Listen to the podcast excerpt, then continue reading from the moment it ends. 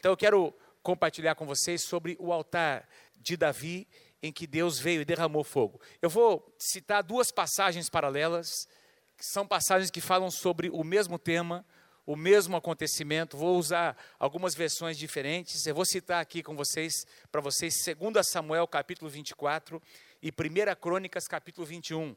Eu quero falar sobre o altar de Deus, o fogo de Deus que veio sobre o altar que Davi edificou a ele num momento muito difícil, no momento de tratamento de Deus para com toda a nação. Mas quem foi Davi? Quero conversar com vocês um pouquinho sobre quem foi Davi. Davi, todos vocês sabem, o filho caçula de um homem chamado Jessé, um homem que teve oito filhos.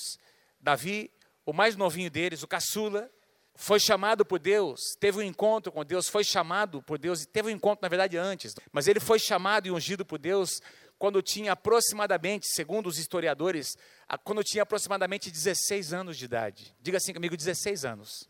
16 anos de idade, quando ele tinha essa idade, a Bíblia diz que Deus enviou o profeta Samuel para sua casa.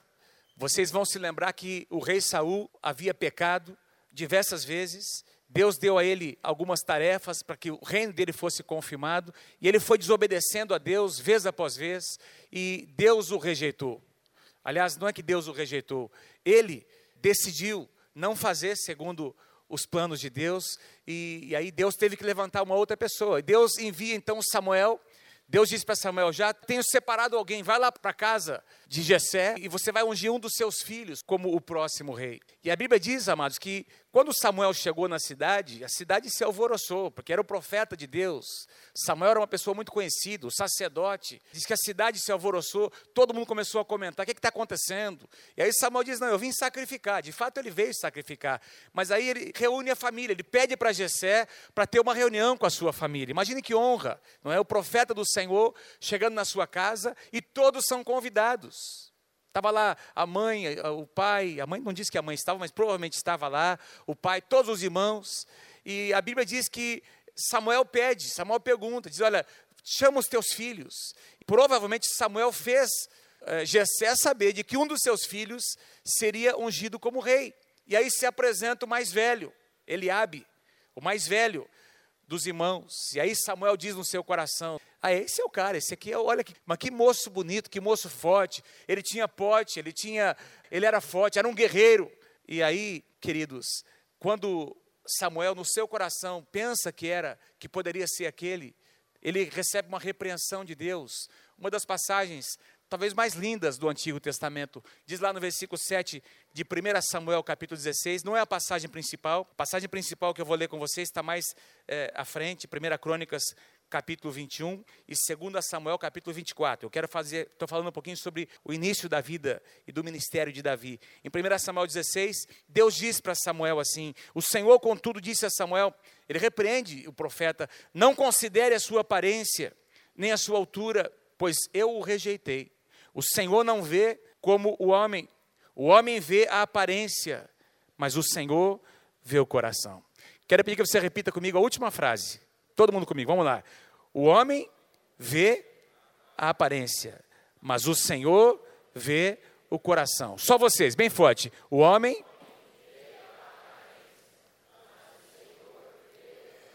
Os filhos de Jessé foram passando todos eles diante de Samuel e Deus foi dizendo, mostrando, não é nenhum desses. E aí Samuel pergunta, o profeta diz, mas acabaram todos os seus filhos, não tem mais ninguém, nenhum. Ah, tem mais um lá, não é? Mas, ô Samuel, fica tranquilo, não pode ser. Não, estava lá esquecido, não é? O pastorzinho Davi, estava lá na, cuidando das ovelhas do seu pai.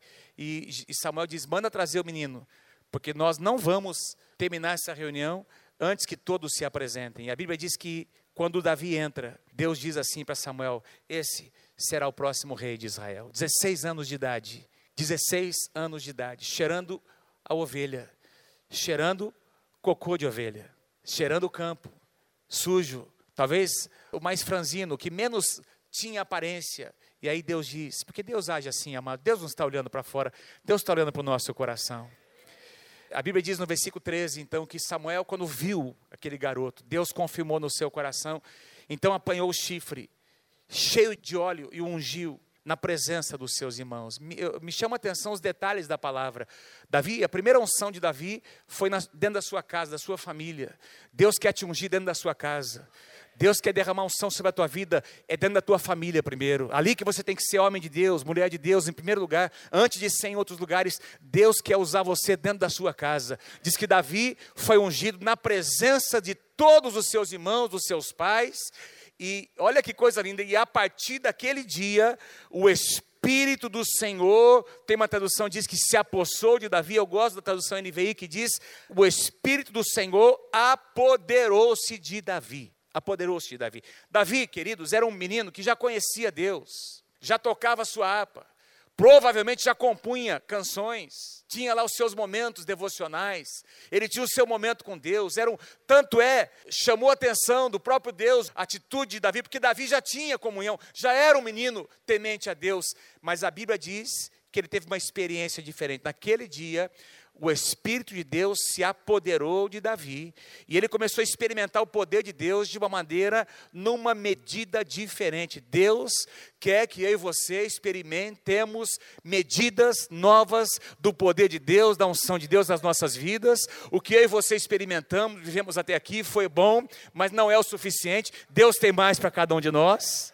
E Deus quer que você olhe para frente, porque existe um problema. Nós muitas vezes olhamos para trás, temos uma visão saudosista do mover de Deus. Ah, naquela época foi bom. Ah, há tantos anos atrás, aquela experiência que eu tive foi maravilhosa. Amados, foi maravilhoso o que Deus fez no seu passado, mas o melhor de Deus está no seu futuro.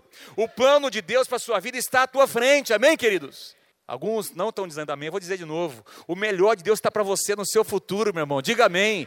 Se você crê, se você recebe em nome de Jesus, 2017 reserva grandes coisas para você.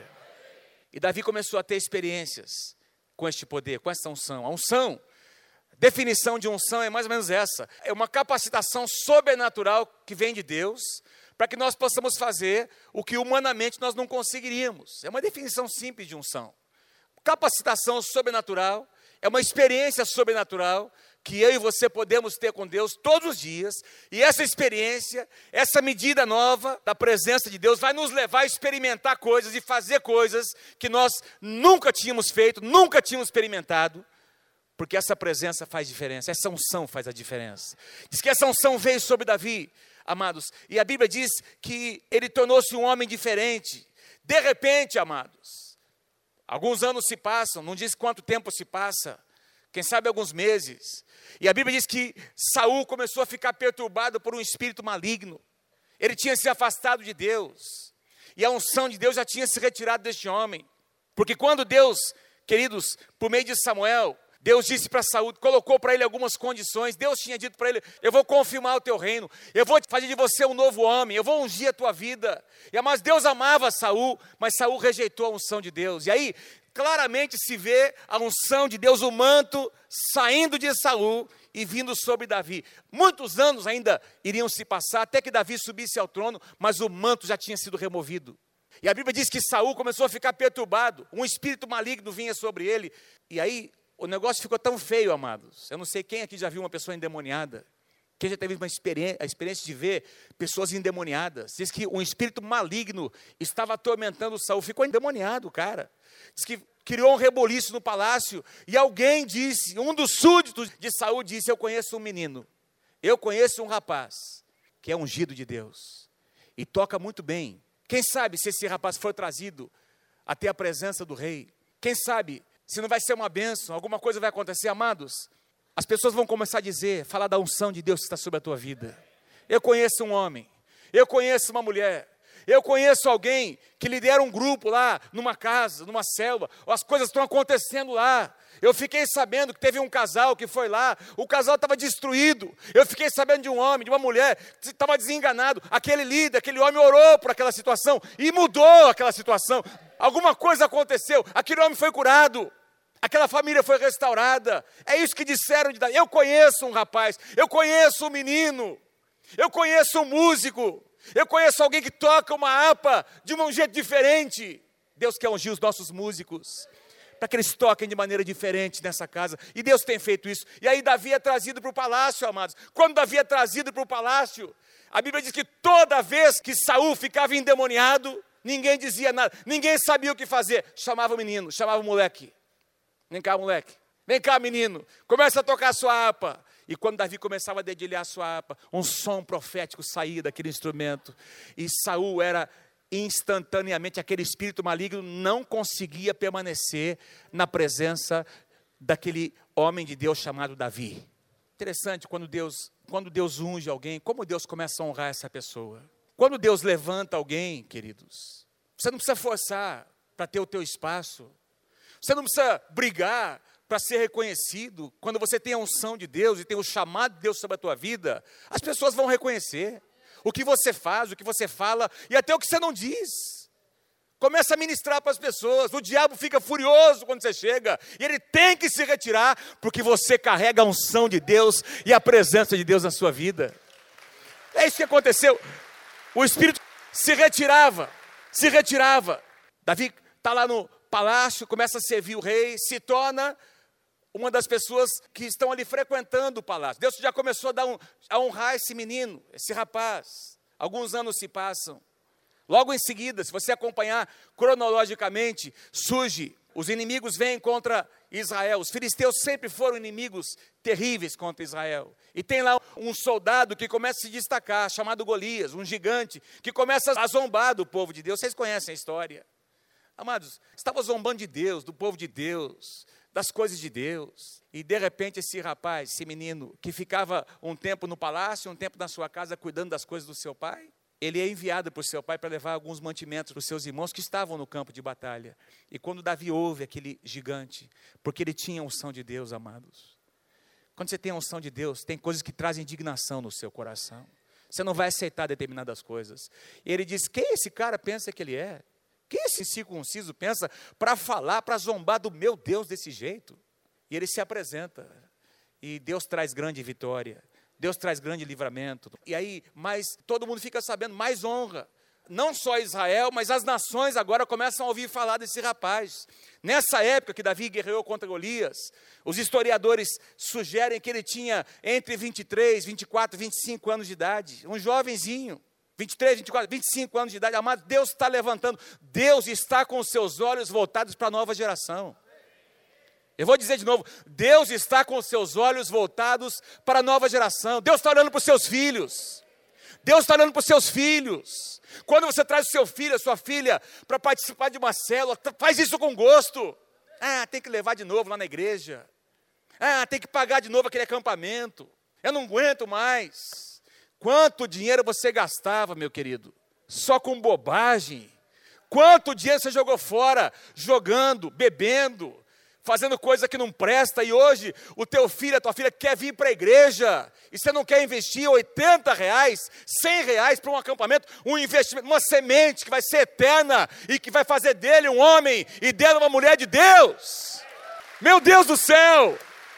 A gente ouve às vezes algumas coisas e fica, o nosso coração fica muito triste, amados. O nosso Deus está com seus olhos voltados para a nova geração. Os meninos dessa casa aqui serão os próximos líderes e pastores. Serão os próximos profetas de Deus que vão abalar os céus de Londrina, que vão fazer coisas tremendas nessa nação, amados. E nas nações. Se você, se eu passasse o microfone aqui hoje de manhã, para vocês saberem vários, talvez mais da metade dos que estavam ministrando aqui louvor, são filhos de líderes dessa casa, filhos de pastores. Deus está levantando uma geração de profetas do Senhor. Uma meninada de 22, 23, 17 anos, 25 anos. Jesus tinha 30 anos de idade quando começou seu ministério. Eu estava fazendo uma pesquisa sobre os apóstolos, não é? Coloquei lá, no, lá na, numa pesquisa bíblica, não é? E, ele, e, os historiadores sugerem que Jesus, a Bíblia fala que Jesus tinha 30 anos, mas sugerem que Pedro tinha 30 anos de idade, talvez até um pouco menos. O seu irmão André, que era o mais velho, inclusive provavelmente o mais velho do grupo, tinha 33 anos. João, que escreveu o Apocalipse, o quarto evangelho, tinha 24 anos de idade, amado, quando foi chamado por Jesus. E nós, às vezes, não estamos valorizando essa geração. Deus está com seus olhos voltados para a nova geração. E nós precisamos dar espaço para eles. Davi Tudo que ele fazia era com tanta excelência. Deus começa a levantar esse rapaz. Isso começa a produzir uma reação, porque Saul já não tinha mais a unção e ele vê agora Davi sendo honrado. E quem não está resolvido consigo mesmo se sente incomodado quando Deus começa a levantar uma outra pessoa. Quem não está resolvido na sua identidade, quem não sabe o que é em Deus, se sente incomodado quando Deus começa a usar alguém mais do que ele. E Saul começa a ficar incomodado com unção que estava sobre Davi e começa a perseguir. Querido, para resumir, foram anos e anos de perseguição. Foram anos de perseguição. E Deus usou todos esses anos para preparar o caráter de Davi, preparar o seu coração, para que ele pudesse se tornar o grande homem que ele foi. Aos 30 anos de idade, veja, foi ungido com aproximadamente 16 anos, aos 30 anos, 14, quase 15 anos depois de tratamento, de preparação, de fundamentação. Deus estava assim forjando esse rapaz. Aos 30 anos ele sobe no trono para reinar sobre uma tribo, a tribo de Judá, lá em Hebron, e sete anos e meio à frente, mais à frente, ele é estabelecido como rei sobre todo o Israel, quando tinha menos de 40 anos de idade.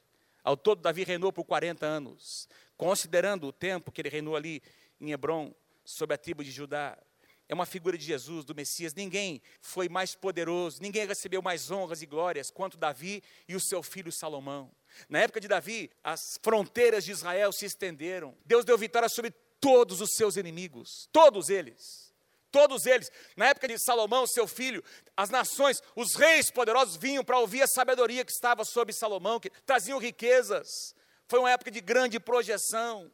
Mas a vida de Davi não foi marcada só por glórias. E esse é um ponto que eu queria enfatizar com vocês. A quem muito é dado, muito é requerido, diz a palavra de Deus. Você quer ser muito abençoado, muito usado por Deus? Tem provas que virão. Você vai ser provado à medida daquilo que Deus colocar nas suas mãos. Quanto mais honrado nós somos, os testes virão. E quando, e se a gente não percebe, não toma cuidado, a vergonha é no mesmo nível da unção. A vergonha que vem é no mesmo nível da honra que foi dada, e consequências acontecem. Esse homem que foi chamado de homem segundo o coração de Deus. Eu queria destacar duas ocasiões, teve muitas, alguns erros menores, enfim, mas dois momentos, eu vou enfocar o segundo. Deixa eu só citar o primeiro. O primeiro momento de uma grande queda que Davi teve foi a sua queda moral. Quando ele se envolve, ele adultera com uma mulher, ele prepara toda uma situação e ele usa o seu poder para obter uma coisa ilícita. Deixa eu dizer uma coisa para você, queridos. Desde o jardim do Éden, quando Deus plantou Adão e Eva lá no Éden, tem coisas que nós podemos tocar e tem coisas nessa vida que nós nunca podemos tocar. Deixa eu dar um exemplo. Deus quer promover alguns de vocês. Quem crê, diga amém. Deus quer, vou dizer de novo, Deus quer promover alguns de vocês. Estou dizendo naturalmente falando. Mas quando você for promovido e estiver ocupando lugares, existem coisas que você jamais deve tocar. Tem coisas que vão passar pela sua mão, muito próximas de você, e você vai ter o poder de pegar, de tocar, de experimentar. Mas você nunca deve fazer isso como um homem, uma mulher de Deus. Você tem que lembrar: Deus me colocou aqui, mas tem coisas que eu nunca posso tocar nesse lugar. Deus disse para Adão: come tudo, pode participar, honrar, semeia, colhe, mas essa árvore, nessa você não vai tocar. E Davi tocou em algo que ele não podia tocar. Esse é uma, um tema para uma outra mensagem, outro dia, um outro momento, mas ele tocou, sofreu muitas consequências. O Salmo 32 descreve a agonia de Davi, enquanto ele não confessou o pecado, diz que seus ossos definharam. Ele passou até enfermidade, porque a gente às vezes não sabe disso, mas entre o pecado e o perdão e a, a reconciliação com Deus, vários meses se passaram, foi quase um ano de agonia. E Davi descreve essa agonia no Salmo 32. Consequências terríveis. Mas graças a Deus que ele se arrependeu, quebrantou o seu coração. Sempre tem uma segunda chance para alguém que se arrepende. E Deus restituiu. A honra voltou aos ombros de Davi. E a segunda ocasião em que houve um pecado muito grave foi esse que eu vou conversar com vocês no final da vida de Davi. Quando Davi pecou com Batseba, ele tinha aproximadamente 50 anos de idade. 50 e tantos anos de idade, mais de 50. Nessa ocasião que eu vou citar vocês aqui, Estava no final da vida de Davi, no final do seu reinado. Davi tinha aproximadamente 70 anos de idade, um pouco menos. No apogeu do seu ministério, da sua glória, das suas honras. as suas fronteiras, como eu falei de Israel, haviam se estendido, recursos, poder, fama, e aí acontece isso que eu vou ler com vocês. Então, Satanás se levantou contra Israel, incitou a Davi a levantar o censo de Israel. Satanás incitou, Satanás veio, o homem segundo o coração de Deus abriu brecha para Satanás, e Satanás coloca um desejo: olha, faz aí o censo, para você perceber como você é poderoso, como você é um cara bom, como você é um cara sábio, como você é um cara inteligente. Queridos, no Antigo Testamento nós encontramos, Deus algumas vezes pediu que Moisés, por exemplo, fizesse o censo. Os números estão registrados na Bíblia, o problema não são os números. Tem um livro na Bíblia, aliás, chamado de Números. O livro de Atos nos mostra a igreja crescendo e nos apresenta números: 120, 3 mil, 5 mil, milhares, cidades inteiras sendo alcançadas. O problema não era, não eram os números em si, mas a atitude do coração de Davi, que dizia: Eu quero saber o poder que eu alcancei. Eu quero mostrar para as pessoas o que eu consegui fazer. Essa é uma linha muito perigosa. Aliás, eu, eu escrevi uma frase aqui: os períodos mais perigosos das nossas vidas não são aqueles em que enfrentamos dificuldades, porque as dificuldades, se nós formos pessoas que amam a Deus, nós vamos nos apegar mais em Deus. As dificuldades nos levam a depender mais de Deus. Os períodos mais difíceis são, amados, quando nós prosperamos. Os períodos mais difíceis e mais sutis do nosso coração acontecem quando a bênção de Deus chega na nossa casa. Quando a gente passa a desfrutar da colheita, aliás, da semeadura que nós fizemos. Quando as respostas chegam, quando as portas começam a se abrir é uma, quando portas se abrem, você e eu precisamos saber o que nós vamos fazer com as portas abertas. Tem gente que faz bobagem. Tem gente que faz bobagem quando portas se abrem. Normalmente, logo após uma grande vitória, é quando nos tornamos mais vulneráveis. Porque se você acompanhar o capítulo anterior, você vai perceber dessa passagem que nós estamos lendo, mais uma vez Israel tinha tido uma grande vitória sobre os filisteus. Uma grande vitória. Diz lá nessa passagem, um capítulo antes, que alguns gigantes dos filisteus foram mortos, provavelmente alguns parentes de Golias, que foi abatido no começo do ministério de Davi. Paulo diz, em 1 Coríntios capítulo 10, versículo 12, aquele pois que pensa estar em pé, tome cuidado para não cair. Você podia ler comigo essa passagem? Vamos lá, 1 Coríntios 10, 12, leia comigo bem forte. Aquele pois que pensa Quando nós estamos sendo abençoados, amados, quando nós obtemos uma grande vitória, normalmente nós abaixamos nossa guarda, nós tiramos o foco dos nossos inimigos, nós começamos a fazer algumas concessões, porque a gente acha que a gente merece. Eu mereço, eu lutei tanto. Foi tão difícil essa batalha, então eu mereço algumas concessões. E a gente começa a fazer, abrir mão de algumas coisas que a gente não abria enquanto nós estávamos ali lutando, batalhando, focados nas nossas lutas. Quantos entendem o que eu estou dizendo? Quem está comigo, diga amém. Quem testifica no seu coração que você está ouvindo nessa manhã? Essa é uma verdade, é, é um princípio válido para todos nós, começando aqui por mim e pelos pastores. A Bíblia diz que Satanás anda ao nosso redor procurando uma brecha. Paulo diz que nós não devemos desprezar os desígnios de Satanás, ignorar os seus desígnios, senão ele vai obter vantagem sobre nós. Fala para o teu irmão assim: o diabo quer obter vantagem sobre você. Fala, fala para ele, ele quer obter vantagem. Diga assim para ele, mas se você permanecer firme, ele não vai conseguir isso. Ele não vai conseguir isso. Versículo 2: Davi disse a Joabe e aos outros comandantes do exército: vão e contem os israelitas desde Beceba até Dan, ou seja, de uma extremidade à outra da terra, e tragam-me um relatório para que eu saiba quantos são. Faz lá um censo. Eu quero conhecer quantos soldados eu tenho para a guerra, quantos homens poderosos. Eu quero tornar conhecido o meu nome. Eu quero que as pessoas saibam do poder do nosso exército. Lembra da Torre de Babel? Vamos construir uma torre para que o nosso nome se torne conhecido. Versículo 3 diz que Joabe, vendo o coração de Davi, percebendo a intenção, sabendo que Davi, Joabe conhecia o homem de Deus que Davi era, queridos. E ele agora percebe que havia uma intenção ruim no seu coração, não era para glorificar a Deus. Joabe, que era o general de Davi, que é que ele diz? Que o Senhor multiplique o povo dele por cem. Ó oh, rei, meu Senhor, não são, porventura, todos estes súditos do meu Senhor, por que o meu Senhor deseja fazer isto? Por que deveria trazer culpa sobre Israel? Por que deveria trazer culpa sobre Israel? Job percebeu que havia algo errado no coração de Davi. Acompanhe comigo o versículo 4. Mas a palavra do rei prevaleceu. Isso aqui significa que eles devem ter tido uma grande discussão sobre esse tema. E Joabe, que era um homem muito próximo ao rei, tentou falar com Davi: não faça isso, não faça isso. Ou você deixou entrar o orgulho no seu coração. Você está fazendo algo que não vai trazer glória para Deus, mas para os seus ombros. Não faça isso. E ele tenta, e a Bíblia diz, queridos, que a palavra do rei prevaleceu, o rei usou o seu poder para impor a sua vontade. De modo que Joabe partiu, percorreu todo Israel, então voltou a Jerusalém e trouxe o que Davi queria. Davi tinha chegado num lugar, presta atenção no que eu vou dizer a você. Davi chegou num ponto na sua vida onde ele achava que não precisava mais prestar contas do que ele fazia para ninguém. E eu quero lembrar os homens casados nessa manhã, em nome do Senhor Jesus, que Deus colocou uma mulher de Deus ao teu lado. Eu vou dizer de novo: Deus colocou uma mulher de Deus ao teu lado, para que você preste contas a ela todos os dias. Muito fraco esse amém dos homens. Homens de Deus, deixa eu te lembrar uma coisa: Deus colocou do teu lado uma grande mulher de Deus, para que você preste contas a ela todos os dias de tudo que você faz. Ela tem direito de entrar no seu telefone, ela tem direito de ver com quem você está conversando, para quem você mandou mensagem, de quem você recebeu mensagem.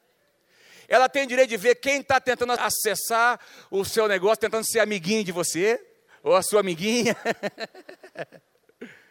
e as mulheres também, digo mesmo para as mulheres. Tem muita mulher traindo marido nos nossos dias. Davi, ele chega num ponto da vida dele onde ele acha que não precisa prestar contas para ninguém. E ninguém, enquanto estiver vivo nessa terra, pode chegar a um ponto onde diz: Eu estou acima de todo mundo, não tenho que prestar contas para mais. Não existe isso, meus irmãos. Eu louvo a Deus, porque Deus tem me dado amigos. Tem gente muito próxima de mim, de nós. Meus pais, os pastores, a quem nós prestamos conta. Uma equipe fora da igreja, a quem nós falamos, nós conferimos. Ó, oh, isso é o que Deus está falando. O que vocês acham? Porque nós precisamos prestar para o nosso bem. Nós precisamos prestar conta. Olha o que Provérbios diz: leais são as feridas feitas por aquele que ama. Enganoso é o coração do homem e desesperadamente corrupto, diz Jeremias capítulo 17. Interessante, às vezes, deixa eu citar isso como um exemplo, um vazamentozinho na sua casa. Pode parecer algo tão insignificante. Ah, está vazando um cano. Ah, um pouquinho, tá, só um vazamentozinho. Deixa aquilo ali para você ver o que vai acontecer. Parece algo tão pequeno, tão insignificante. Nem faz diferença na conta que eu pago no final do mês mas por baixo da casa, aquele vazamentozinho está corroendo a estrutura da casa. E se isso não for contido, a casa vai cair. Quem entende o que eu estou dizendo nessa manhã? O que Deus está dizendo nessa manhã? Tudo isso, olha o que diz lá, voltando para 1 Crônicas capítulo 21, o que Davi fez, desagradou a Deus.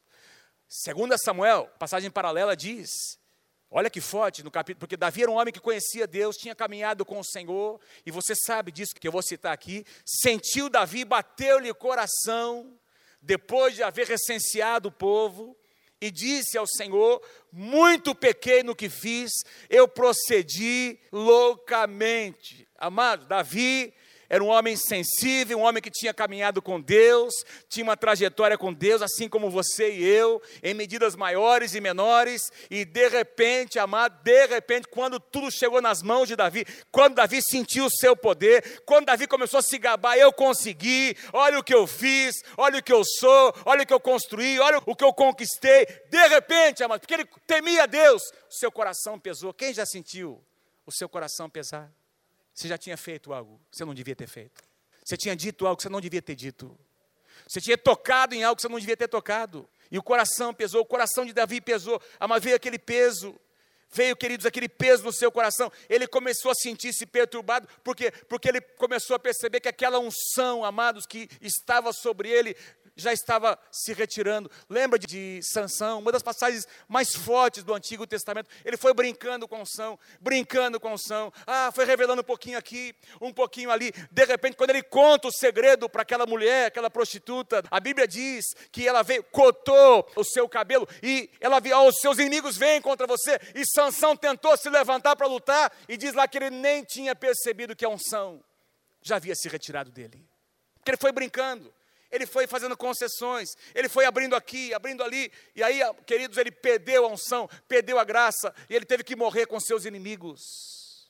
Deus ainda deu uma chance para Sansão, mas ele morreu de um jeito que não era o plano de Deus para a sua vida.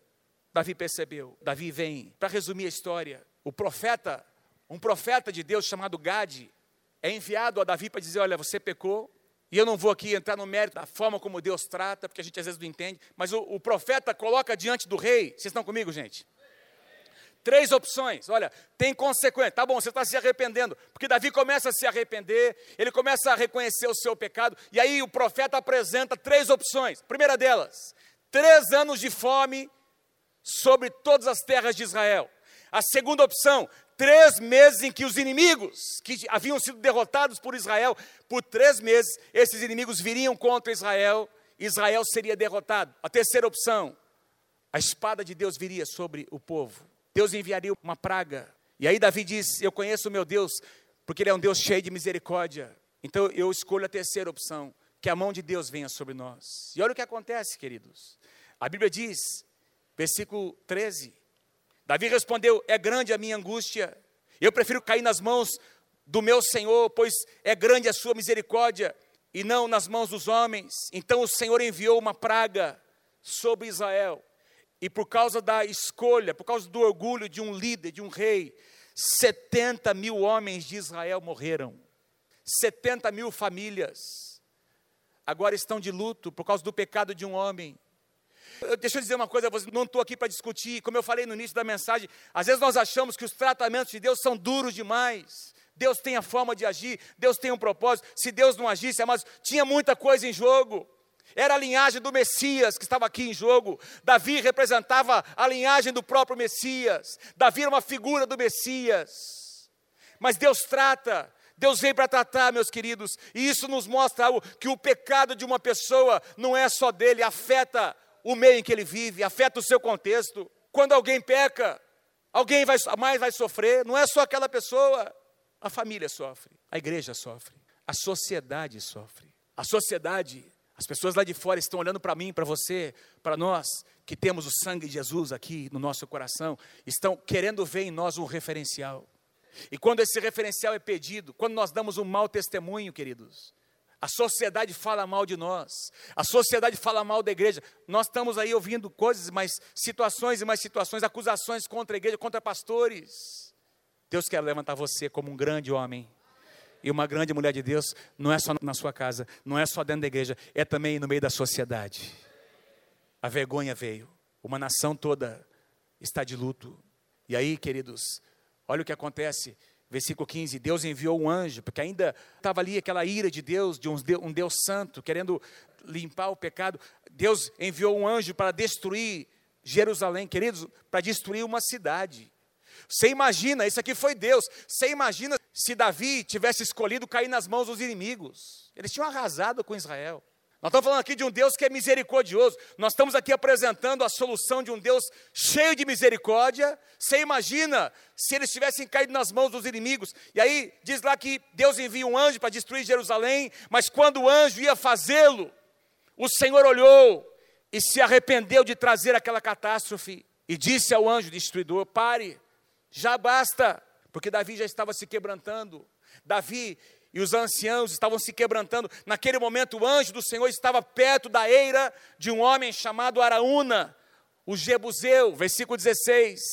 Veja o que acontece, versículo 16. Davi olhou para cima.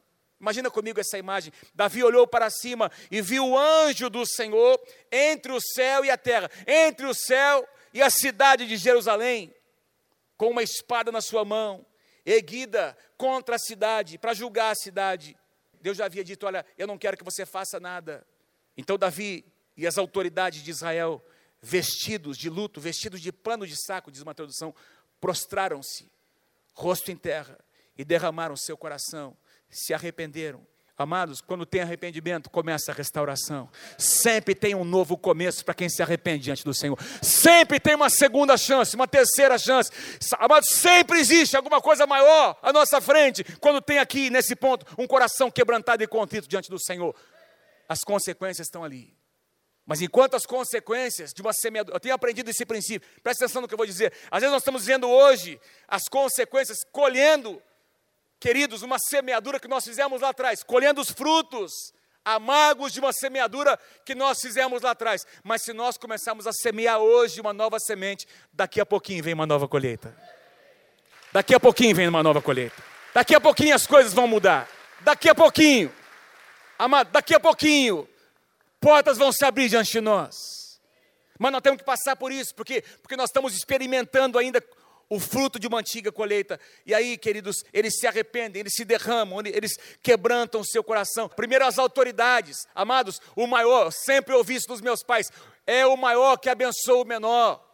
Diz que nos últimos dias Deus vai enviar uma unção, de tal forma que os pais se converterão primeiro aos seus filhos e depois os filhos aos seus pais. Quem tem que se arrepender, quem tem que pedir perdão primeiro é quem tem mais autoridade. Obrigado por alguns amém, mas é verdade. Tem às vezes impasses num casamento. Deixa eu dizer para os homens, mais uma vez para os homens, varões nessa casa. Nós homens, às vezes nós dizemos, ah, por que eu de novo? Sempre eu tomo a iniciativa. Porque você é o sacerdote do teu lar. Deus colocou a responsabilidade sobre você, que é homem, que é marido, para trazer a sua casa até a presença de Deus. Então, se alguém tem que se humilhar primeiro, é você. Pastor está batendo firme nos homens, eu estou mesmo. Que Deus quer fazer de você um grande homem de Deus nessa casa. Se você crê, dá um, um aplauso ao Senhor Jesus bem forte. Amém. Se quebrantaram, eles se quebrantaram. Aí tem a resposta. Então o anjo do Senhor mandou Gade dizer a Davi, o profeta, dizer a Davi: vai lá e constrói um altar. Naquela era, naquele lugar. Uma era, havia ali uma, um campo, não é? Havia ali uma, uma espécie de uma fazenda de um homem, um jebuseu chamado Araúna. E esse homem tinha um lugar onde ele malhava o trigo.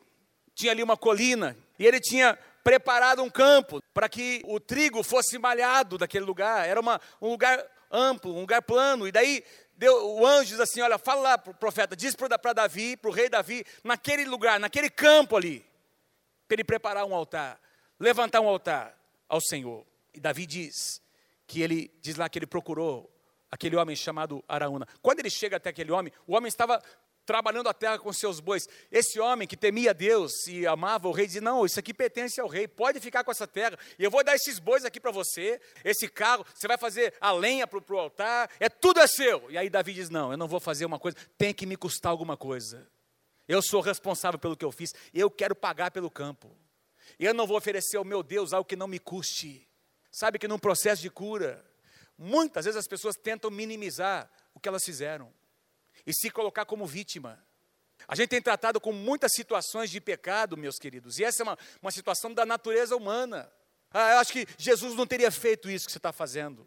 Ah, não, meu Deus é um Deus de amor, não é assim. Amados, existe um preço.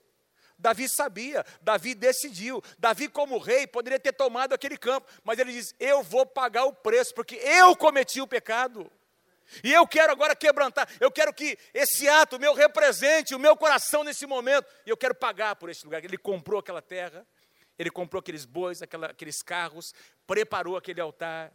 Versículo 26 diz: E Davi edificou ali um altar ao Senhor, e ofereceu holocaustos e sacrifícios de comunhão. E Davi invocou o Senhor, e o Senhor lhe respondeu. Amados, Davi invocou o Senhor e o Senhor lhe respondeu com fogo. Fogo veio do céu, amados. Deus respondeu o fogo. Toda vez que um fogo vem da parte de Deus, é um sinal de que Deus está aprovando aquele sacrifício. Deus está aprovando aquele altar. Deus está aprovando aquela atitude. Um fogo sobrenatural veio e desceu e consumiu aquele holocausto. E o Senhor ordenou ao anjo que pusesse a espada na bainha. Cessa a praga, acabou a praga. Porque teve quebrantamento, teve arrependimento. E onde tem arrependimento, tem um novo começo. Onde tem um coração contrito, tem uma nova chance. E o futuro será mais abençoado do que o passado. Quem crê, diga amém em nome de Jesus. Quem crê, aplauda ao Senhor bem forte em nome do Senhor Jesus. Esse é o Deus que nós servimos. Esse é o Deus que nós servimos. Desceu fogo. Queridos, quem aqui quer ver fogo descer sobre a tua vida, diga eu quero em nome de Jesus. Em 2017, quem quer se oferecer como um sacrifício agradável a Deus? Davi não foi perfeito. Eu fico impressionado como nesse livro, esse livro, amados, conta a história de grandes heróis mas todos os fracassos desses grandes heróis estão aqui registrados. Ninguém teve a sua vida mais disposta do que esse homem chamado Davi. Depois de Adão, depois de Adão, depois do pecado de Adão, Davi é o mais citado.